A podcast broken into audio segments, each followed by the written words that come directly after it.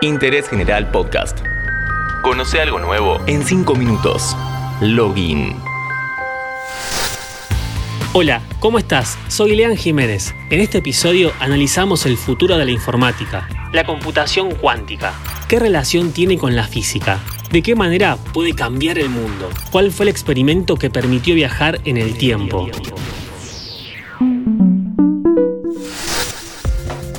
Para entender mejor el proceso necesitamos dejar en claro qué es y cómo funciona la mecánica cuántica. Lo que comprendemos desde chicos cuando vemos caer las cosas al suelo, es decir, la gravedad, forma parte de la física clásica. Es lo que podemos observar y medir, y aunque no estemos observando, es una ley que se cumple siempre. La física cuántica, en cambio, no tiene que ver con lo macroscópico, con lo que vemos a simple vista, sino con las partículas atómicas y subatómicas. Neutrones, protones, electrones y algunos menos conocidos como los quarks. Los elementos más pequeños del universo. En este mundo microscópico, las cosas no pasan de igual forma. En 1801, el científico inglés Thomas Young descubrió la dualidad onda-partícula. Vamos a reformular la experiencia de un modo más práctico. Imaginemos un cine. Una pantalla en el fondo y un proyector detrás. Solo que no proyectamos una película, sino un fotón, una partícula de luz, como el haz de un láser apuntando a la pantalla. Pero en el medio de esa sala colocamos una pared enorme con dos rendijas, dos aberturas verticales y alargadas, que interfieren con el paso pero que dejan circular algo de esa luz. Ian vio que la luz dejaba su huella sobre la pantalla de igual forma que las aberturas, verticales y alargadas. La cuestión es que repitió el proceso, pero en la oscuridad total, y notó que la impresión que dejaba esa partícula de luz ya no era la misma. La huella estaba formada por varias manchas verticales, como barrotes, ya no eran solo dos filas verticales.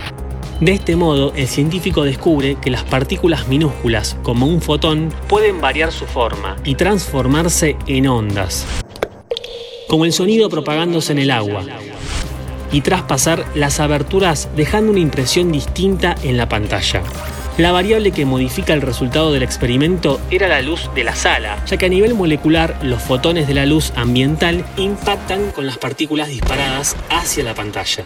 Por ende, el solo hecho de observarlas cambia el resultado. Esta es la base de la mecánica cuántica, lo variable del mundo subatómico. Tratar de medirlo altera sus características. Este concepto se lleva al mundo informático en los años 80. Hasta ese momento, la información digital se grafica en ceros y unos, apagado y encendido. Una dualidad que nos acompaña en todas las actividades tecnológicas diarias. Los orígenes de la computación cuántica plantean otro esquema, donde 0 y 1 pueden mezclarse, dando infinitas combinaciones en porcentajes de cada uno. Para eso se crean los qubits, o bits cuánticos. El modo binario es como un interruptor, no hay término medio, es 0 o 1. El qubit lo podemos graficar como una esfera, en tres dimensiones, con alto, ancho y profundidad. El bit cuántico puede tomar cualquier valor en simultáneo, el que se te ocurra, como si eligiéramos un país en un globo terráqueo.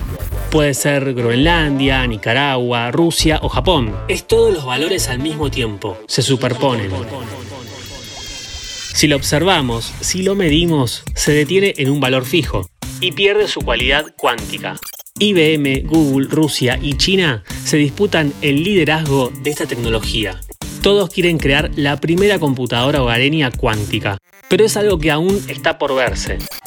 De poder desarrollar esto a nivel masivo, las posibilidades en el campo de las comunicaciones, la ciencia, la inteligencia artificial y la seguridad informática son abrumadoras de caer en las manos equivocadas puede superar cualquier sistema. Estaríamos hablando de una amenaza global cual potencia nuclear. Por el momento las únicas disponibles son enormes terminales montadas en laboratorios, con un proceso de aislamiento al vacío y en total oscuridad para los qubits. Gracias a este enfoque se logró restablecer las propiedades de partículas a un nivel anterior. De algún modo se logró viajar en el tiempo, no superando la linealidad, pero sí reformulando a nivel subatómico. Un control Z que quizás, si se logra superar lo microscópico, algún día lo podamos ver con nuestros ojos. Interés General Podcast. Encontrarnos en Spotify, en Instagram y en interésgeneral.com.ar.